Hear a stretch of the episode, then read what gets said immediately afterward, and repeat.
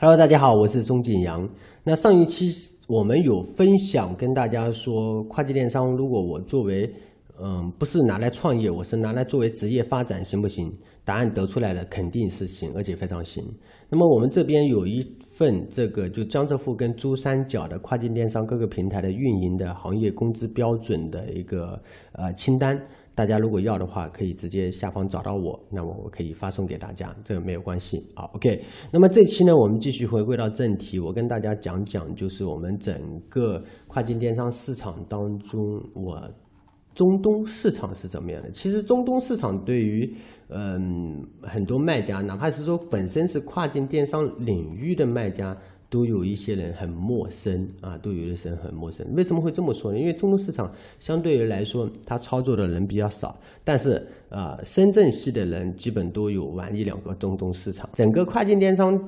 领域当中，深圳排第一啊，义乌排第二。当然还有一个呃比较奇怪的城市叫郑州，它也有很多跨境电商企业，但它主要以跨境电商各种各样的服务商更多一些。那整个领域当中呢，呃，跨境电商深圳系的实力是最强的。所有的国外的、海外的跨境电商平台，它来招商，它第一站一般都是选择深圳，要么第二站就选择义乌啊。当然，它的办公室可能会设置在上海或者深圳，但是它首先入驻。的登陆的肯定是深圳，那这个没有办法，因为整个深圳是我们的一个桥头堡。OK，那我回归正题啊，就是整个跨境电商领域当中，中东市场其实是市场还是蛮大的，而且利润比例相对于来说比其他市场都要高，甚至比有的要比欧美都还要高。因为中东为什么？那相信大家都知道中东有钱，但是中东这边它也有一些相对应的缺点，并不是说它完全是好。我以前说过，就是任何平台、任何市场，它不是说完全是好，完全是坏，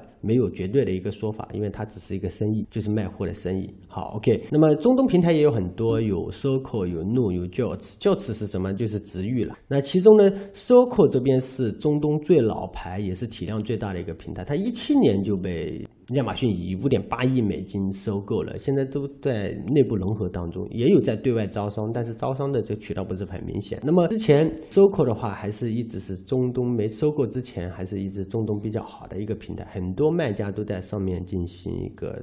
挖到了第一桶金啊！当然也有些人遇到了坑，这些案例我就不一一去讲。想要探讨的话，可以大家在下方找到我。那再一个就是怒怒呢，之前怒的话，这个注册一般是都是要找这个代理机构，比如说深圳或者义乌的这种代理机构，一般来说都在这两个地方。如果说他告诉你他是在郑州啊，在这个陕西啊，或者是在宁夏、银川这山西太原这些地方，那基本上呢不是一手的机构，是二手的啊。大家也知道，就是跨境电商服务企业一般来说以江浙沪跟珠三角为主，那么再偏远的话，基本上都是一些呃不是太大啊。当然我没说绝对啊，没说绝对，我只说大的概率。那 OK，那回归正题，就是之前的怒注册一般都是要找代理机构，而且一般来说几千块钱注册一个嘛。那很多。人不知道代理机构是什么，那其实就是它是深圳的一个公司，或者说江浙沪的某一家公司，义乌或者杭州的一家公司，它本身有专业的业务在中东，它可以帮你去注册这么一个账号，然后再帮你钱把呃账号的这个钱再拿回来，它等于是一个是服务商，或者是啊，在我们中国香港里面，它有一个分公司，然后这样去延展到所有的国外的这个业务当中，那么。这就是一个代理机构，代理机构呢，他会帮你去注册好你这个账户，然后呢，他再把钱帮你收回来。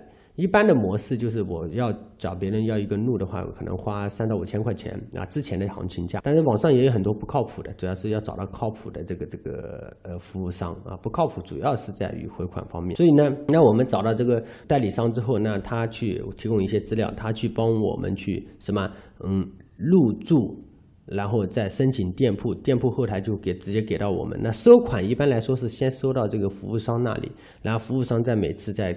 这个通过美金结算或者通过这个呃我们人民币结算打到我们国内的账户上面，那中间就对于这个服务商要靠谱的性质要非常强，因为毕竟钱要经过他们那里。但是呢，这上面也有好，好就是在上面卖的这些产品利润非常啊，利润非常高。就是我朋友在上面卖就，然后呢卖一个产品甚至能达到一百美金的一个利润。那你想一下，七百多块钱，但他卖的是一个小型的一些产品，三 C 电子产品，他不是说他就是完能完全以不合理的市场价。价格卖给中东的每一位人民。当然，这是概率性的啊，不是说每一件都 OK。但是呢，它前提你要把货都要发到中中东去，所以它是也是玩的是重资产海外仓模式，而且玩的是店群模式，或者说重型铺货模式。这个时候就是对于你的资金跟你的选款能力要有比较强悍，因为你选款没选好发过去的就丢了。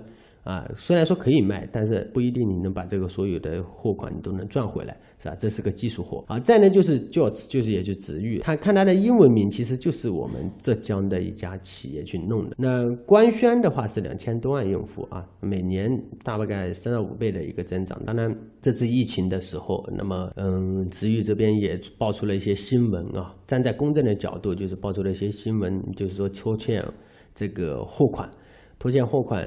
那因为为什么它是拖欠货款呢？因为它主要的模式是平台自营，就跟京东、京东自营一样的。然后呢，由每一位的供应商供货给他，他自己去卖，自己去打包，自己发货，自己去维护客户。然后当然也要压货款了，你要跟他账供货嘛。那你供货的话，那你这个货款压的会比较多一些。那可能说。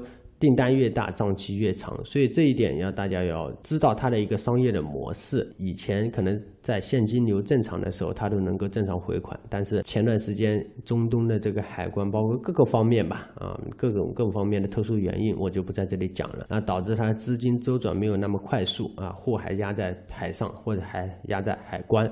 啊，可能中东的海关，所以资金不能及时的回流，所以呢，导致了出现了这种负面的新闻。还好，都是我们浙江的企业，那么现在也政府也在救市啊。OK，现在听说是已经解决了。嗯，他也不过呢，在二零一九年的时候，他也去开放给了第三方卖家入驻，但是圈子里面的卖家没有说哪个有很大的一个进展消息，说爆单啦或者怎么样的，还没有听到过啊。可能我孤陋寡闻。那不过现在也开放了第三方的卖家入驻，然后嗯。像母婴啊、服装、鞋包、配饰，还有家居这些产品，其实在整个直域平台还都是比较热销的一些款式。但也是说重资产重技术吧，所以说整个中东市场，我个人觉得都是偏重资产重技术啊。如果说呃想要玩的也是 OK 啊，也没有问题，都是可以玩的，因为没有任何平台说不能玩。那主要是适不适合自己这一点，大家一定要综合去考虑。好，这期就分享到这里，非常感谢大家，谢谢。